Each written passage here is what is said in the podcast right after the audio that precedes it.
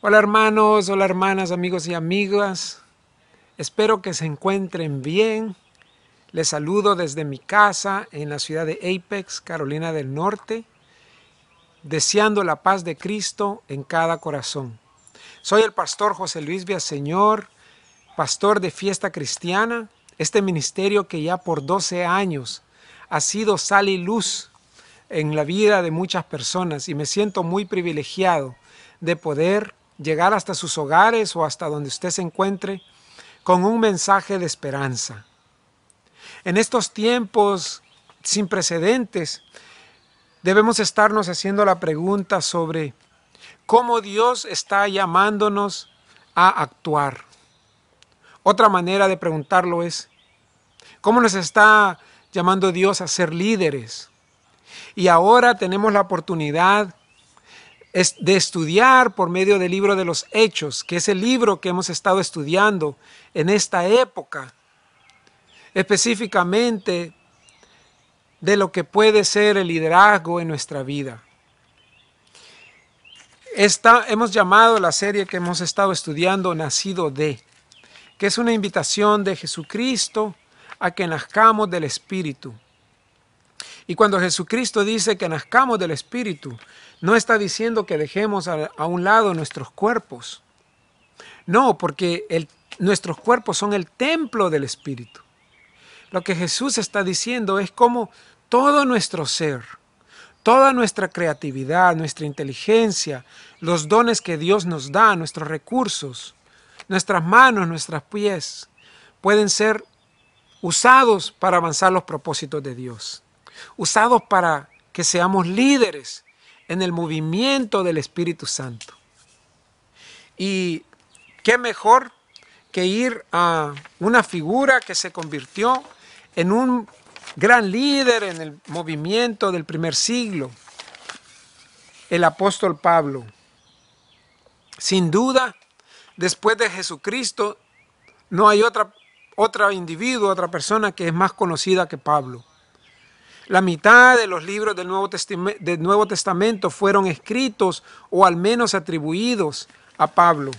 Vamos a ir al libro de los Hechos en el capítulo 17 y vamos a comenzar en el versículo 16 y después vamos a continuar en, el, en los versículos 22 y siguientes para escuchar del, de la visita de Pablo a la ciudad de Atenas.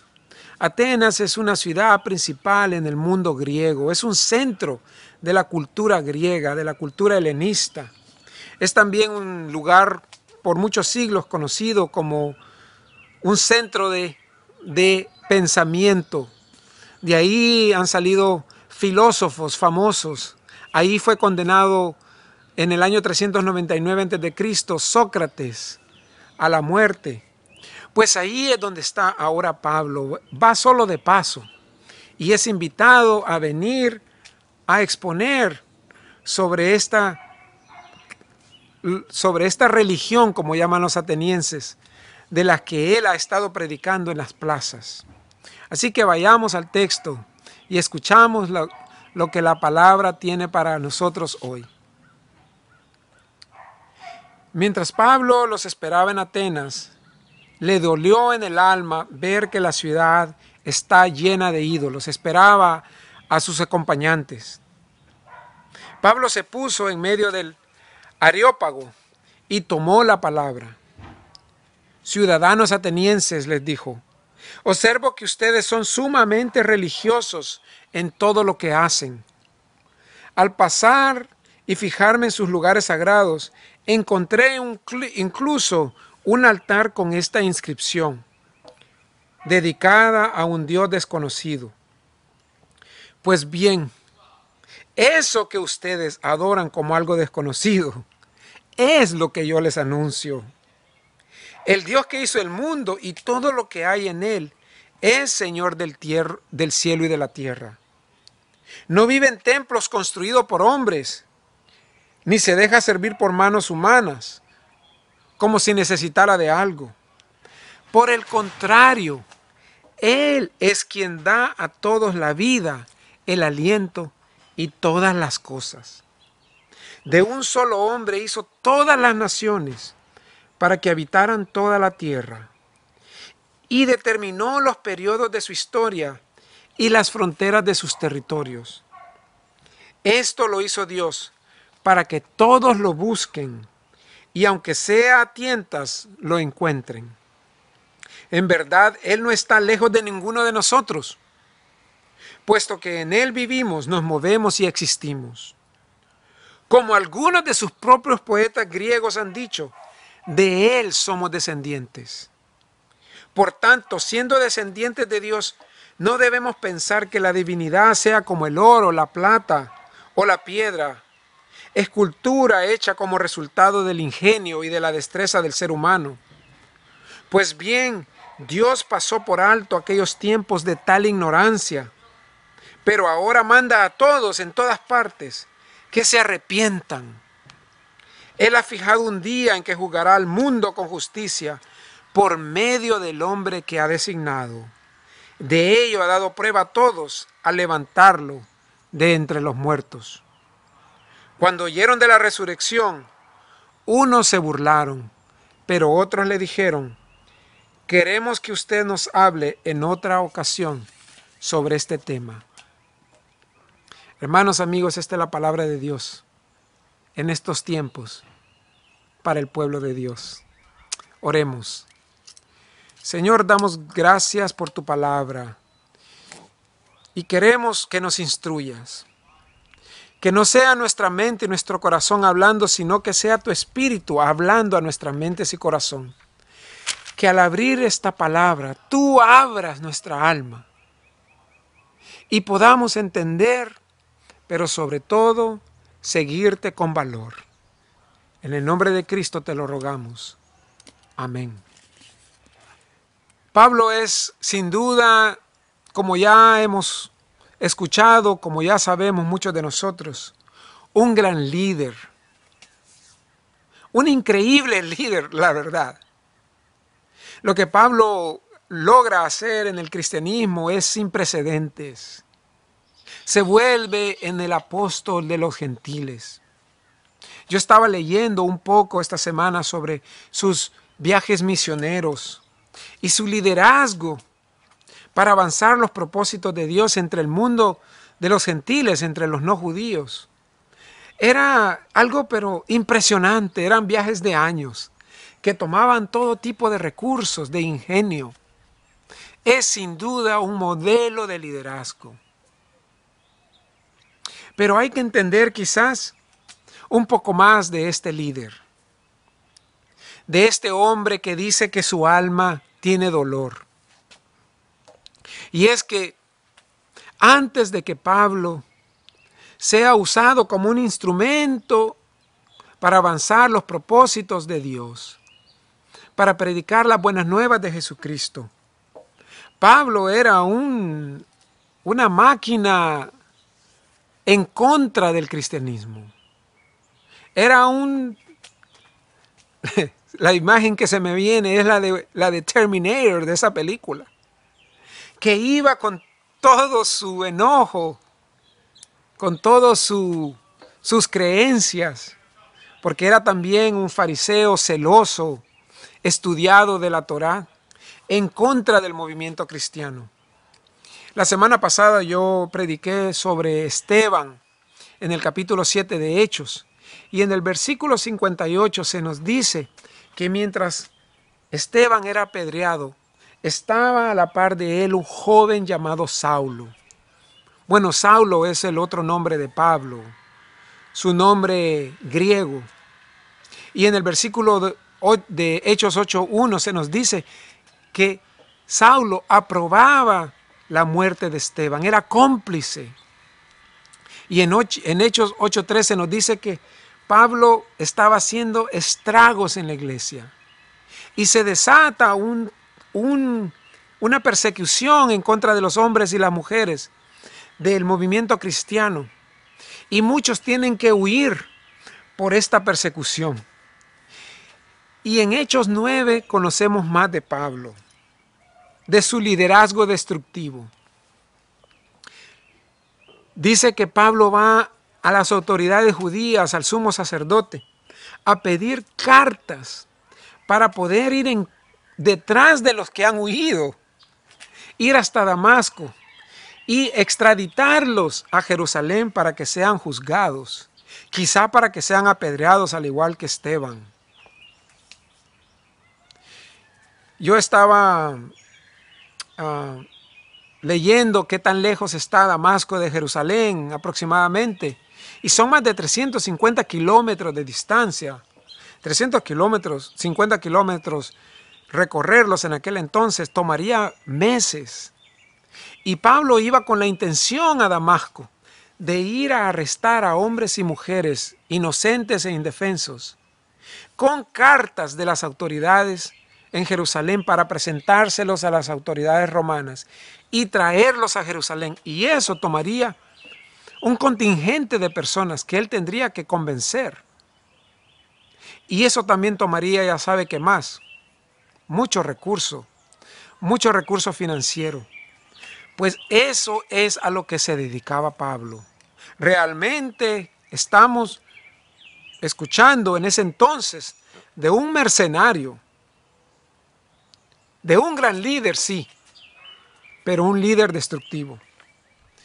Ahora bien, Pablo dice que al estar en Atenas le causa un dolor en su alma el ver que los atenienses alababan ídolos que no adoran al Dios verdadero. Y este dolor en el alma de Pablo está conectado sin duda a la historia que le antecede, a la historia destructiva de la que él fue parte. En 1 Corintios 12:7, Pablo dice que lleva una espina clavada. Ahora, quiero dejar claro que ha habido mucha especulación sobre a qué se refiere Pablo con esta espina clavada. Algunos dicen que quizás era algún mal de su cuerpo, otros que quizás era una tentación que no podía superar. Y bueno, hay otras teorías.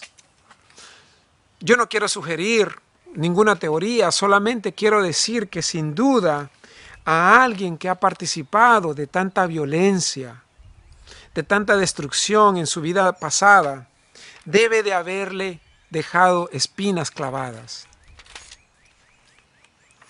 Pero esto es lo interesante.